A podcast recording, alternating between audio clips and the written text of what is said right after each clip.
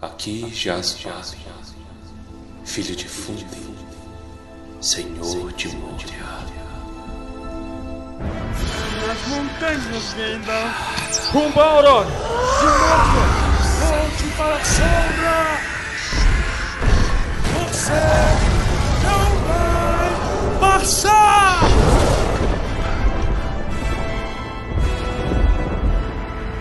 Almares, senhoritos e senhoritas, o meu nome é Pedro. O meu nome é Tutankhamon. Não, começa de novo, cara.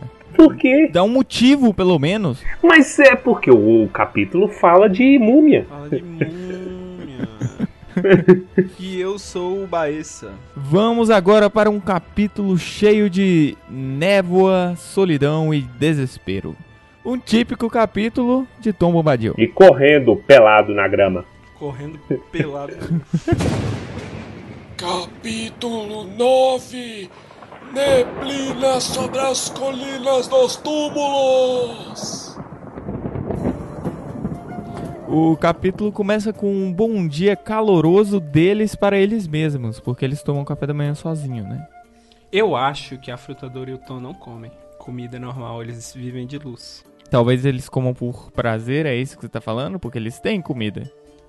Não sei. Eu acho que eles não precisam de alimentos pra viver. Não, Se for levar em frente a teoria de que eles são Maia ou inclusive Vala, eu aceito. Então, então vamos levar à frente essa teoria.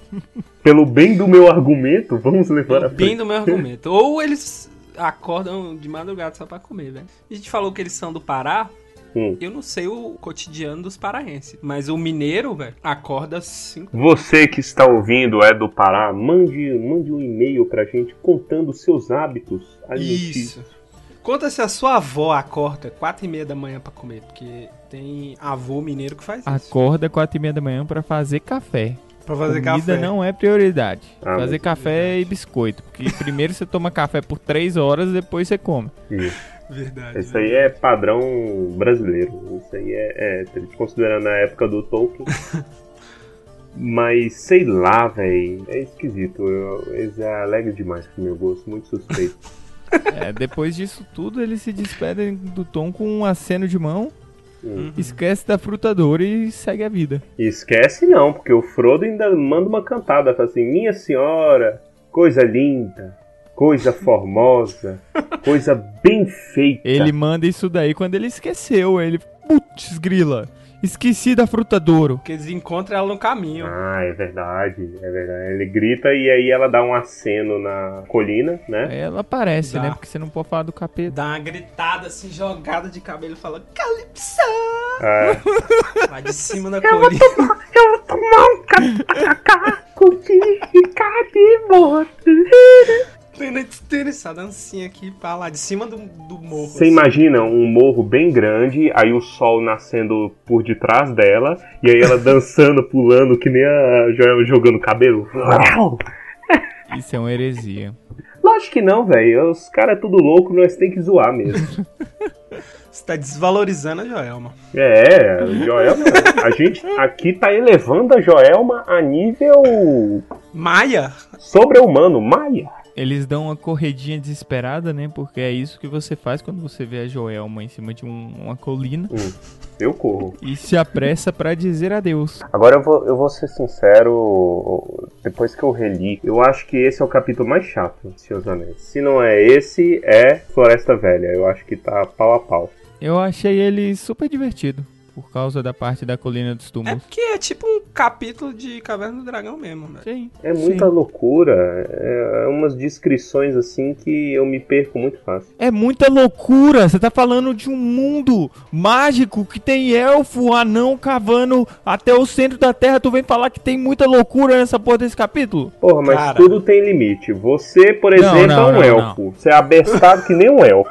Nós aqui é uma zanta que nem anão. Todo mundo consegue. Agora, um maluco que pula e manda os outros ficar pelado no meio do negócio, pra mim, esse é o meu A limite. gente vai chegar lá ainda. Você- Esse é o se meu- aí.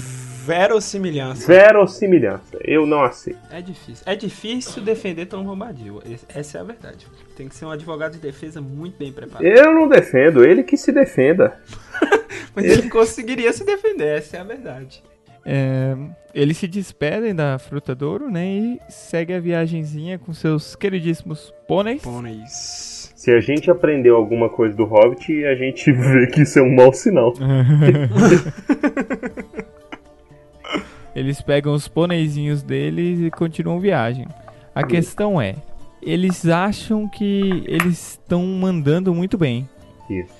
Nossa, eu tô mandando muito bem, cara. Eu acho que a gente tinha que parar, encostar naquela pedra estranha, que é a única pedra visível aqui, gelada, no meio do nada. Só faltou estar coberta de limo e em formato de, de ser ancestral. Verdade. Mas eles param pra comer e se alimentam muito bem, como era de se esperar de hobbits recém-carregados. Eu tô dando uma olhada numa ilustração aqui do Paul Raymond Gregory. A gente vai disponibilizar aí no site.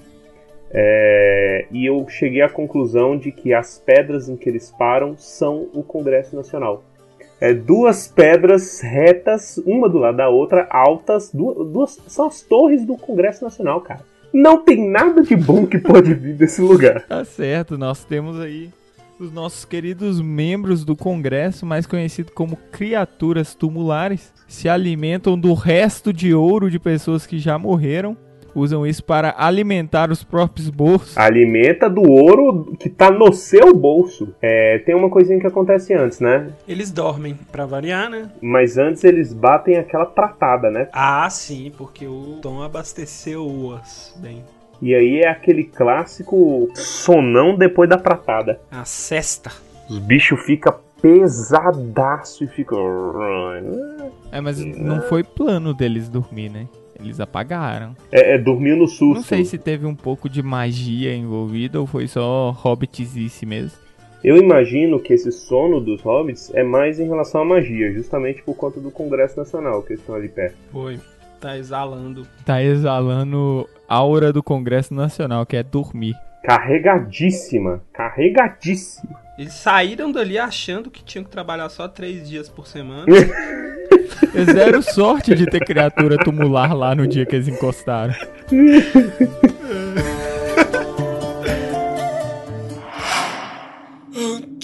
Antigos espíritos do mal, transformem essa forma decadente em Munra! Oh shit. Here we go again. O, o Frodo ele vai ficando agoniado porque ele é o único que acorda, né? No susto. Eles estão de fato no meio da, da neblina e ainda tiveram tempo, o tempo da humilhação. Que é o tempo de acordar e ver o sol sumir. Ele assustou, etc. Achava que tava tudo na maior escuridão. Foi seguindo rápido, a galera foi acompanhando ele.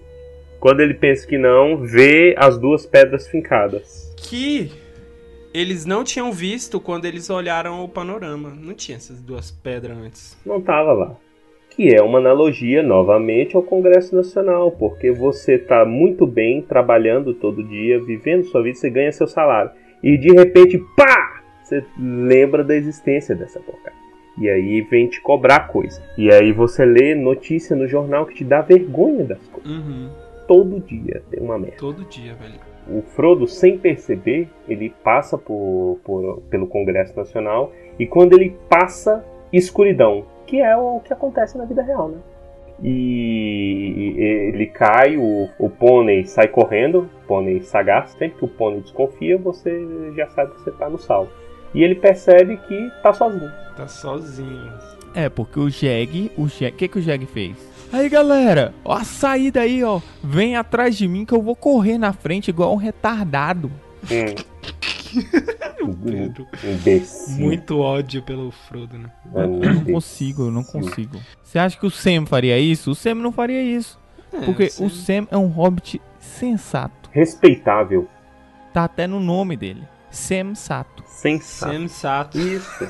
Excelente. A gente podia definir esse como um apelido definitivo da Sam. Sen- Sensato. Mas o, o Frodo, nesse capítulo, mostra um pouquinho do, do valor que ele tem. Nenhum. Porque ele foi o único que. Não, mas ele foi o único que não caiu na, na, na, Na maldição. Lógico que ele não foi o único que não caiu. Ele saiu correndo na frente e o resto ficou pra trás. Então, essa é a dica. Numa situação de, de perigo, sai correndo. Então, mas em defesa do Frodo, o Frodo tava sozinho, enquanto as três antas estavam, querendo ou não, acompanhadas uma das outras. Ah, mas o que, que você vai fazer contra o Capitão de Gelo?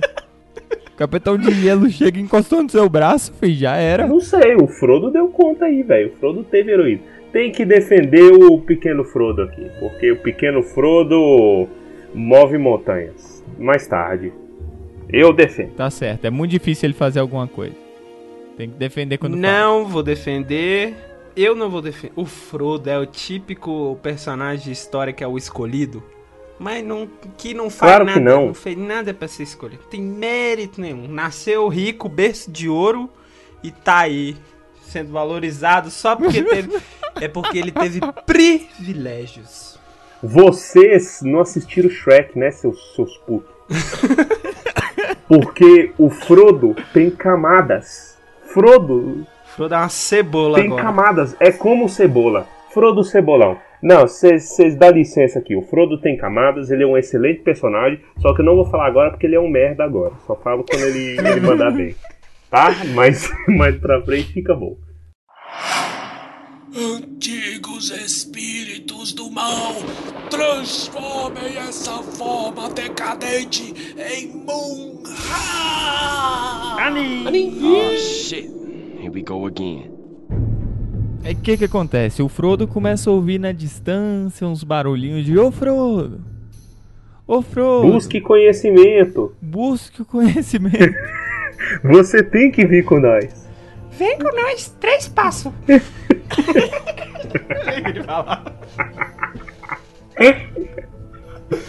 Ele tá ouvindo e aí ele começa o filme de terror, né, cara? Corre pra um lado, corre pro outro, a escuridão aumentando. É um filme de terror pesadão, velho. E a descrição é legal, inclusive. Então, parece que é tipo um spin-off. Ele é tipo um- uma. Filler. É um filler dos seus anéis. Mas a gente tá a três capítulos de filler. Vamos, vamos, Tá, vamos, vamos, é- vamos, é vamos concordar. Mano, mas é muito louco essa descrição do Tolkien mesmo, porque ele te coloca ali dentro do, do- de uma situação de terror muito fora do, do contexto, assim. Você tá de Sim, é boa, louco, pulando com Tom Bombadil do nada, túmulo, é, neblina, criaturas tumulares. Pessoas perdidas gritando socorro. Uhum. Até um momento de silêncio total. O Frodo tá correndo que nem um louco quando encostam no braço dele. Encostou, fez que nem a formiguinha da vida de inseto. e perdeu o sentido. Frodo acorda. Frodo acorda. Mas antes ele, deu- ele levou uma geladinha, né? Eu vou falar que essa eu acho que é uma das pegadinhas mais aterrorizantes do Silvio Santos. Eu não lembro se é exclusivo do Silvio Santos, que é botar a galera pra acordar dentro do caixão. Que? Não, não tem como, cara. Não, não, não tem contexto pra colocar alguém dentro de um caixão. Tem tratamento de alguma coisa, e aí, tipo assim, eu posso estar confundindo, eu acho que pode ser só a pegadinha da internet. Porque um dos que eu já vi mais simples é colocar uma caixa de papelão por cima da pessoa, sabe? Aberta Ah, embaixo, sim. cobra a pessoa. Aí a pessoa só dá um murrão no negócio. Pá! Nossa, desesperador. Mas isso aí é aterrorizante, velho. Você acorda, você tá num caixão e não vê nada. Sim. E aqui a, a descrição começa a ficar louca, na minha opinião. Ele já tinha antes levado um toque gelado, né? Um toque gelado que foi o que fez ele desmaiar pra começo de conversa. E, mas quando ele acorda, ele não tá tão mal quanto os três que rodaram primeiro, né? Não. Os três estão lá no cantinho, vestido de branco. Mas o que essa criatura tumular fez de bom foi colocar os quatro juntos, de novo. Ia sacrificar de uma vez, né? Uma espécie de ritual. E aí ele acorda, vê os três deitados, tudo com a roupinha branca. Aí você já vê que ele também tá com a roupinha branca, então você fica assim, me despiram. Viram-me pelado. Viram-me pelado. É a preocupação do outro. Vão fazer um ritual com o meu corpo e viram-me pelado. Essa é a pior parte. Porra, as pessoas me manusearam pelado, velho. Não, e, e aqui fica esquisito porque, igual, o Frodo tava num caixão, mas de repente é um caixão que cabe quatro pessoas. De repente é um corredor. É um corredor com esquina bem perto, assim. É estranho. E o Frodo tá duro feito pedra. De onde você tirou que ele acordou de dentro de um caixão? Ele acordou em um túmulo. Estava em um túmulo, mas túmulo, sei lá, eu relaciono com um caixão. Então, mas isso você tem que ver, você relaciona. Mas é, é, o livro é meu. Eu interpreto como eu quiser. Aplicabilidade. É. Mas eu acho que pode ter sido só na sala, assim mesmo, né? No chão mesmo. Porque eu não sei vocês, mas eu nunca entrei em um túmulo que não fosse dentro de um caixão, não. Eu não sei vocês, mas eu nunca entrei num túmulo. Porra, aí, aí você é um cara muito pouco vivido. Você já entrou no, no mausoléu? Já, mano. Eu não. Eu queria. Já vi entrar. Eu quero invadir um e, porra, abrir o túmulo, botar fogo no cadáver. Tem cadáver, É, cara. não, beleza. A galera quiser te pegar, já, já tem aqui a referência. Aqui. Já tá na internet, pra todo mundo ouvir. Já sabe quem é. Porra, mas a área, a minha área de atuação é muito grande. Eu não sabia que foi eu. Eu estou em todos os círculos da sociedade. Circulo em todos os níveis. Circula em todos os níveis. Mas é, não, mas é porque eu li muito Hellboy, cara. O Hellboy direto tá entrando em túmulo pra fazer alguma coisa.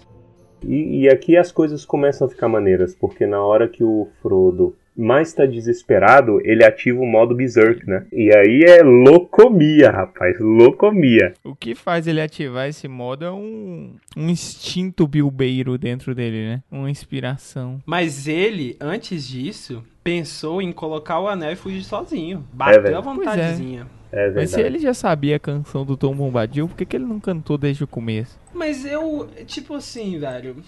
Eu não botava tanta fé assim nessa canção se eu fosse. Eu também não botava muito, não. Porra, o cara tirou os amigos dele de dentro do salgueiro, alimentou eles. Eu não ia duvidar de mais nada. O cara anda pulando, mano. Rapaz, do jeito que eu sou desconfiado, eu ia pensar que essa porcaria era uma pegadinha dele.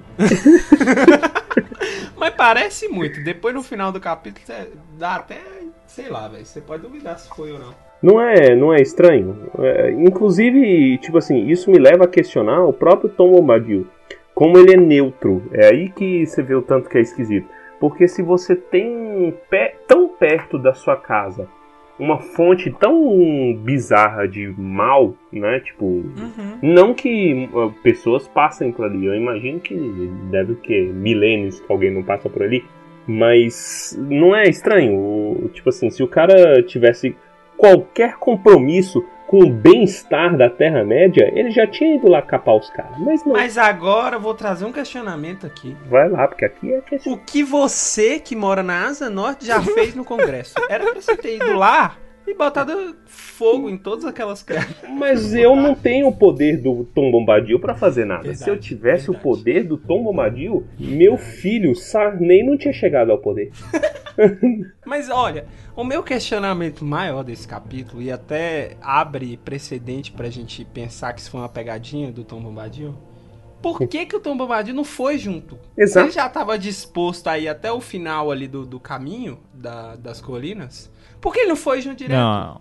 Mas ele falou, ó, eu vou até o final com vocês, por quê? Porque vocês são retardados. Bando de imbecil. Então, já sabia disso. Passou dois dias com os caras, velho. Se aí você passa 10 minutos com, com o Pipe, você já fala. Esse menino aí, tem, esse menino precisa de ajuda.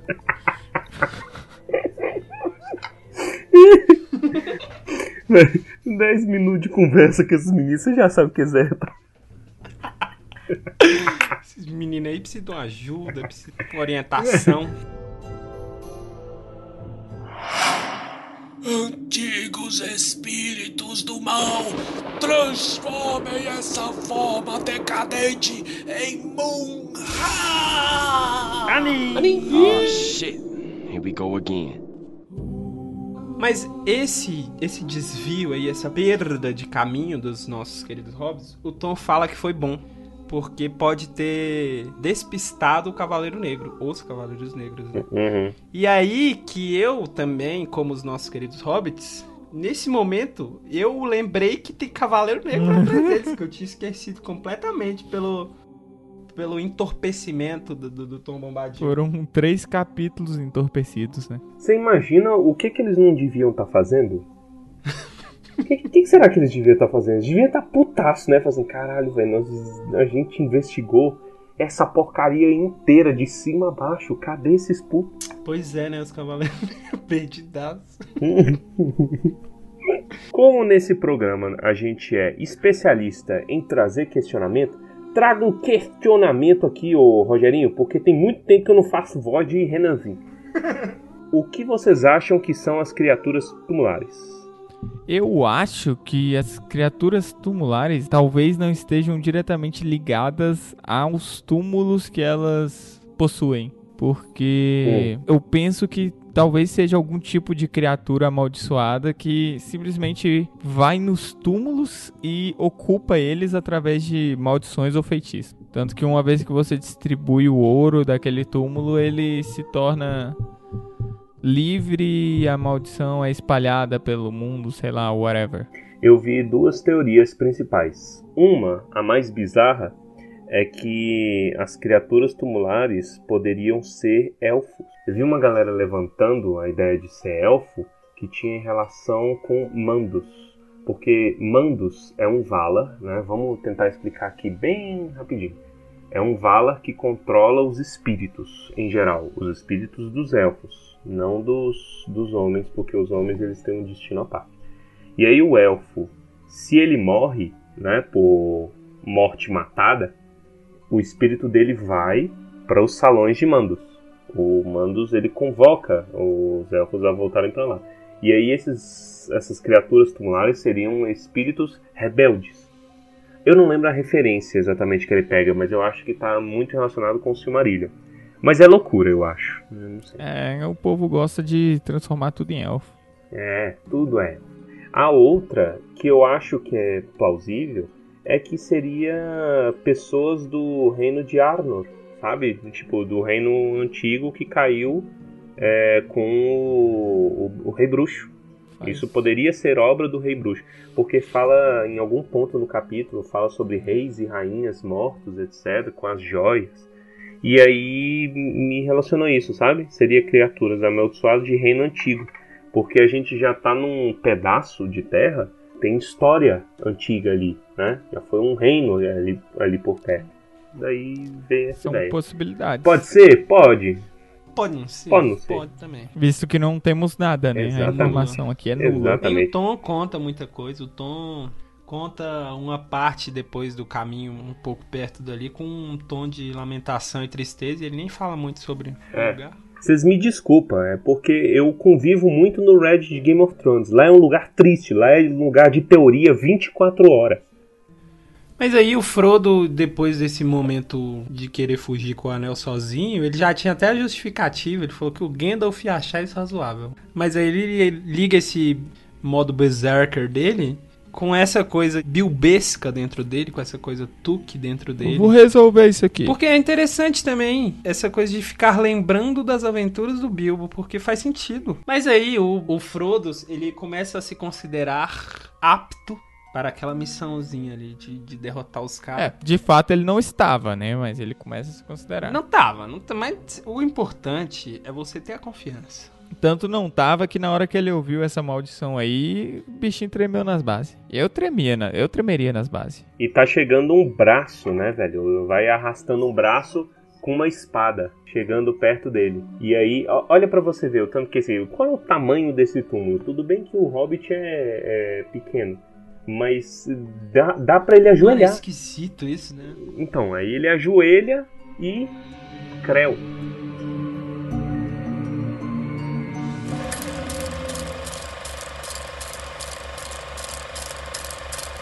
Subitamente, o seu senso de determinação ficou mais apurado, e ele agarrou uma pequena espada que jazia ao lado, e ficando de joelhos, agachou-se sobre os corpos dos companheiros.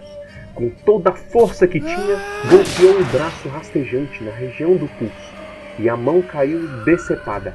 Mas nesse mesmo momento, a espada se estilhaçou até o punho. Houve um grito agudo e a luz desapareceu. No escuro, ouvia-se o ruído de algo rosnando. Frodo caiu para frente sobre o neve, sentindo seu rosto gelado. Imediatamente voltou à sua mente de onde tinha se ausentado, logo que a neblina começara a memória da casa lá embaixo na colina, e de Tom cantando. Lembrou-se da rima que Tom tinha lhe ensinado. Numa voz fraca e desesperada, começou. Ei, Tom Bombadilo. E, ao pronunciar aquele nome, a voz pareceu ficar mais forte.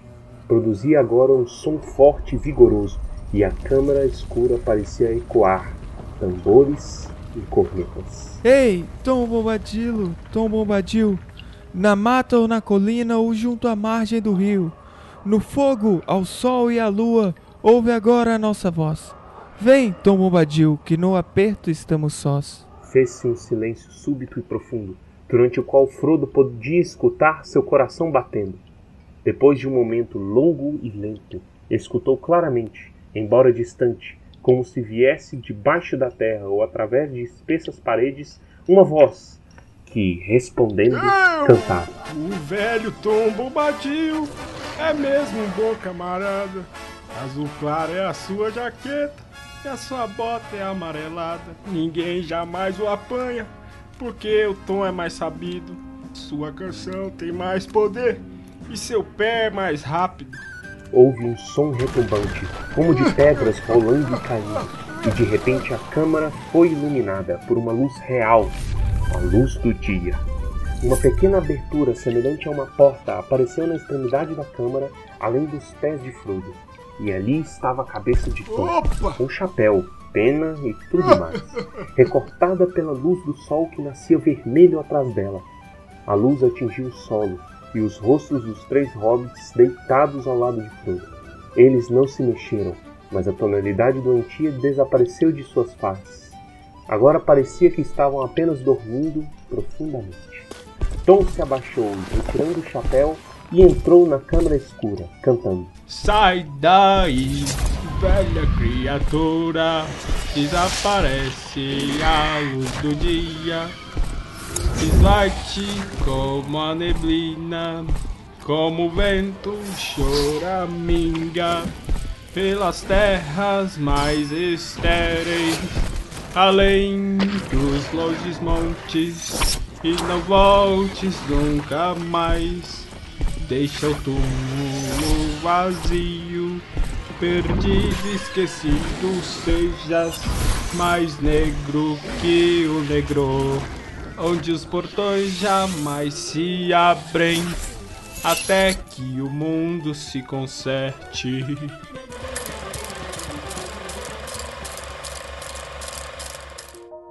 A partir daí, Tom Bombadil pede ajuda pro Frodo pra arrastar os hobbits pra fora. E nós temos a cena que o Torres adora, Ah, nossa, eu, eu, eu, eu tô avisando você. de hobbits vestidos de branco, dizendo: Onde estão nossas roupas? O Tom vira pra eles assim de cantinho e fala: Olha, não tem roupa não, não tem roupa não. Você- Ele fala pra galera ficar nu e correr na grama. Bicho, quem Que que dá esse conselho, mano? Corram nus! Quem que dá esse conselho? Você acabou de passar por perigo de vida. Caraca, o- eles precisam, os quatro precisam no mínimo de uns três meses de terapia. Aí chega o cara e fala assim: Não, aqui ó, melhor terapia é correr pelado. Vai lá, balanga aí.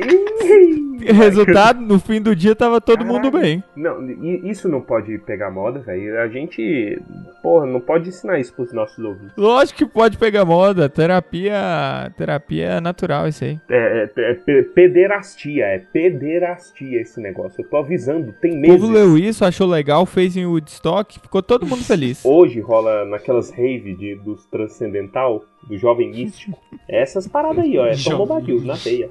Verdade. Eu não Tom Bombadil abandona as crianças seminuas E sai cantando. e vai atrás dos pôneis, né? Fazendo o quê? Cantando, como sempre. Cantando e pulando. Cantando e pulando. Mas ele traz é, os quatro pôneis, né, do Mary.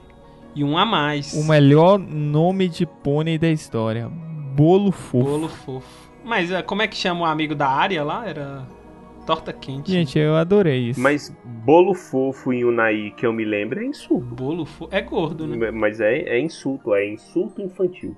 Mas não é o melhor tipo de bolo? O bolo fofinho? Não, mas quando tinha o gordinho na sala e a galera queria ofender, eles mandavam bolo fofo. Horrível, pessoas. Não façam Tem que acabar o bullying. Tem que acabar o bullying. Olha aqui, se você fica chamando os outros e o pônei dos outros de bolo fofo, nós não podemos ser amigos, né? Na verdade, Para hoje em dia, assim, que eu sou quase adulto, na verdade era pra ser adulto, né? Mas é muito difícil essa transição, já deixa aqui a dica. É, eu percebo que a maioria das ofensas infantis não são ofensas. Porque se me chamassem de bolo fofo, bolo fofo é uma delícia, eu ficaria lisonjeadíssimo. Você achava que era uma cantada, né? Mas hoje, se, adulto, se você chamar. Depende das pessoas, mas pode ser uma cantada. Se você falar com o tom certo, a cara certa e a piscadinha, cantada. Qualquer Eu, coisa. eu tendo a concordar. Olá, mulheres. Estão precisando de um bolo fofo na sua vida? Procurem Guilherme. Qualquer um dos dois. É, Baeça, Baeça, Baeça. Não, se estiver precisando de qualquer outra coisa, me procura. Eu sou ótimo.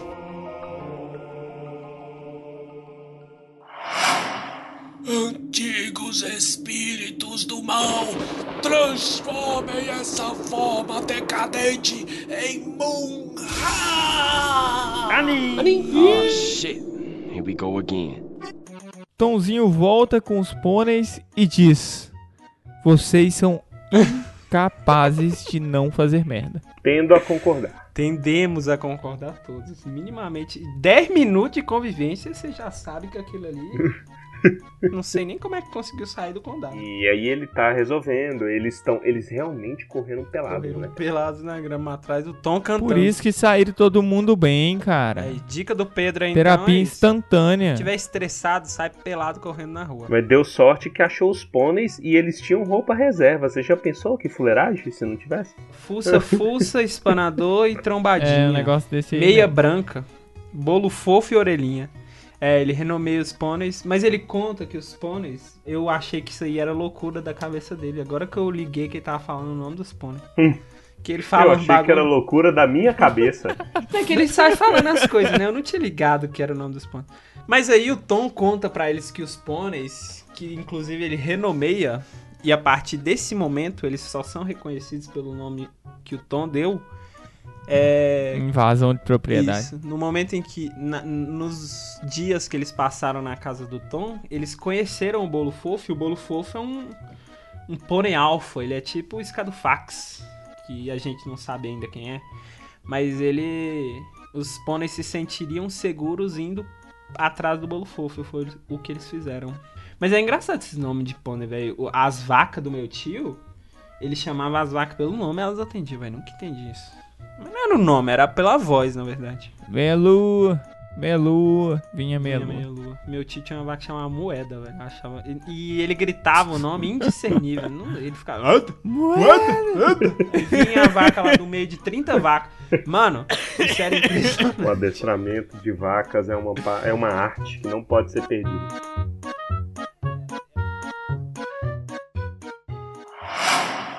Antigos espíritos do mal, transformem essa forma decadente em Munra! Oh shit. Here we go again. Mas se eles montaram nos pôneis. Não, eles vestem a roupinha antes de montar no pônei, né? Que imagina, a assadura que não ia dar montar pelado. E aqui acontece uma coisa muito importante também, porque o Tom, malandro do jeito que é, faz o loot nos túmulos. Faz o Porque loot, ele meio que exorcizou os túmulos. Né? Cantou ali, olha aí, o método de exorcismo. É cantar. Quem canta seus males espanta. e aí, o, depois do exorcismo, pega o loot e aí vamos ver o que que tem, né? Que que tem? O Tom pegou pra ele um broche, que é pra levar pra, pra fruta do ouro. Olha, por muito que critique o cara, eu já elogiei ele no outro episódio. Tem que elogiar o cara, o cara que tá 100% do tempo preocupado com sua neneca. Meus parabéns aí. Se os homens fossem um pouco mais mais gentis como Tom Bobadil e um pouco menos loucos como Tom Bobadil, eu acho que que o mundo seria melhor. Precisamos de mais tons bombadios e menos tons bombadios. E menos tons bombadios. Mais tons vida. Não bombadil. sei nem o plural de Tons tom bombadios. Tom. Mas o Tom, ele é, ele é de uma esperteza aí, velho, incalculável. E aí ele vai lá, pega quatro facas, né, punhais, que pros nossos hobbits a gente já sabe que servem como espadas, e dá um pra cada. Sacrifica cada um deles. essas facas, elas não são quaisquer facas. De novo, leva a teoria de que tem alguma coisa com Númenor, com o reino antigo de Arnor, etc. Porque são facas dos homens do Os oeste. Homens do Oeste. Porque a gente já teve contato com um loot parecido no Hobbit, mas aquelas espadas e armas que eles encontraram eram élficas naquele caso. Aqui são facas dos homens. Agora é faca da galera. E exorciza que é uma beleza, mas isso aí a gente vai ver E depois. tem mágico, dá pra vender mais caro por umas moedas de ouro aí.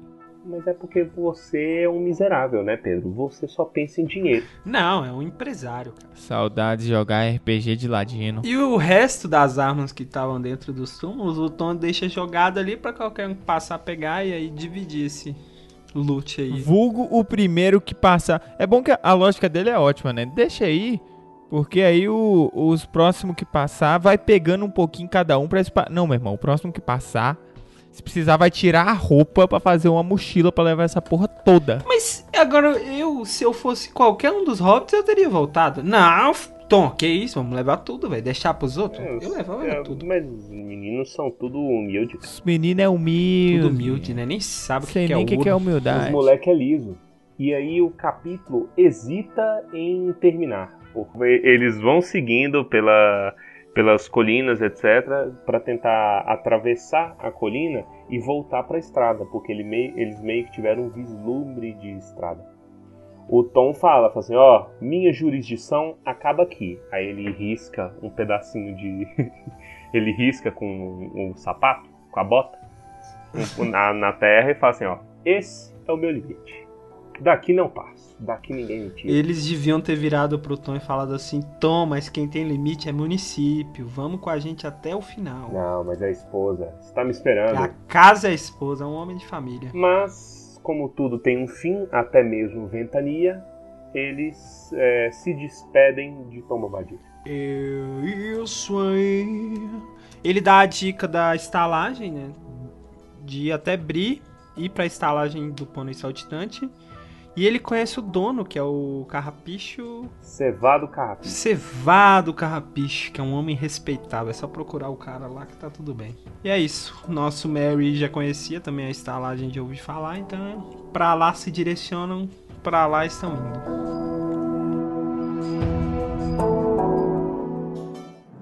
E com isso encerramos mais um episódio de Tumba do Balim. Esse é um episódio especial, cheio de dor, sofrimento, ao mesmo tempo que teve muitos pôneis e pessoas cantando. Não faz sentido. Mas uma coisa faz muito sentido e é você divulgar o Tumba do Balim para seus amigos, sua irmã, seu irmão, sua avó, porque não tem limite de idade. Não deixe de nos seguir no Instagram, arroba Tumba do Balim, ou enviar um e-mail, feedback, comentário cretino em tumbadobalim.gmail.com E é isso daí, Tumba do Balim. Vamos agora então para os comentários cretinos extremamente sucintos sobre o episódio de hoje. E hoje eu vou começar, eu vou começar dizendo, pronto, acabou Tom Graças Bombadil, a parem Deus. de chorar. Graças Para de chorar. Deus. Que pariu, não, velho. Pedro tá errado, velho. Caraca. O esquema é falar pra Caramba. chorar mais. Foram as melhores três semanas de sono intermitente que eu já tive na minha vida. Não, e sabe o que, que é pior? Que foram quatro semanas, porque a gente estendeu com o capítulo do Eduardo ainda. Ó céus! Vocês se merecem. Tá vendo? Olha, o que, Vocês que a se gente não merecem. faz aí? Por amor ao tumba do balinha, o- a que nível que a gente desce. Eu sou isento na situação, não sou contra nem a favor a Tom Bombadil. Muito pelo contrário, tá aí vivendo, tá ligado? Fazendo corre próprio, tá ligado? Vivendo a vida aí na correria, tá ligado, tio? Sempre de olho na família, tá ligado, tio? Meu Isso aí é o certo pelo certo, tá certo? Já que o Baessa tá adorando falar, vamos lá, Baessa. Tinha alguma maldição nas tunicazinhas brancas que eles tinham? Eu, eu ia embora de túnica, velho. Branca. tinha. Elas eram horrivelmente túnicas. Ah, povo, o Tom com, com, com padrões de, de moda. Eu ia embora de túnica branca. é isso. Mas eu, eu imagino que essas túnicas devem ser que nem roupa de hospital, com a bunda aparecendo. Será? fora. Aí, mas, porra. Eu imaginei parecido também, que Não, merda. mas aí já até dá uma ventilação natural. Eu ia de túnica. Eu, se fosse aqui, eu ia de túnica branca embora. Eu fiz, eu fiz cirurgia recentemente, tive que usar a roupa de bundinha de fora e olha, não é bom não. Olha aí. E vocês reclamando que eu falei que os meninos foram manuseados nus e desacordados por, por cadáveres. Olha lá. Essa é realmente uma experiência única. É porque pelo menos cadáver não julga, né, velho? Porque às vezes você tá sendo manuseado por vivo e aí julga, faz assim. "Ih, É, mas, bonitinho. mas eu não sei se esses cadáveres aí então estavam julgando, não, velho. A gente não conhece a índole desses cadáveres. Vamos lá então, Torres. É, desse capítulo eu só consegui pensar em uma coisa o tempo todo. Você me ama. Espíritos do mal, transformem essa forma decadente em Munra! O de vida eterna. Que saudade, cara. Mano, mas o Monra, ele era derrotado quando olhava no espelho, não era? Um negócio assim. E ele vive enquanto mal viver. Vocês podem ter certeza que uma da, do- um dos braços que apareceu ali pra pegar o Frodo, com certeza um deles era do José Sarney. É, isso aí é certeza, velho. Monra e José Sarney estão lá na mesma foto de formatura da Academia das Trevas. Mesma coisa. Munra, José Sarney, Frei Caneca, Duque de Caxias, os, coleguinhas da guerra do Paraguai. Ai, maravilhoso.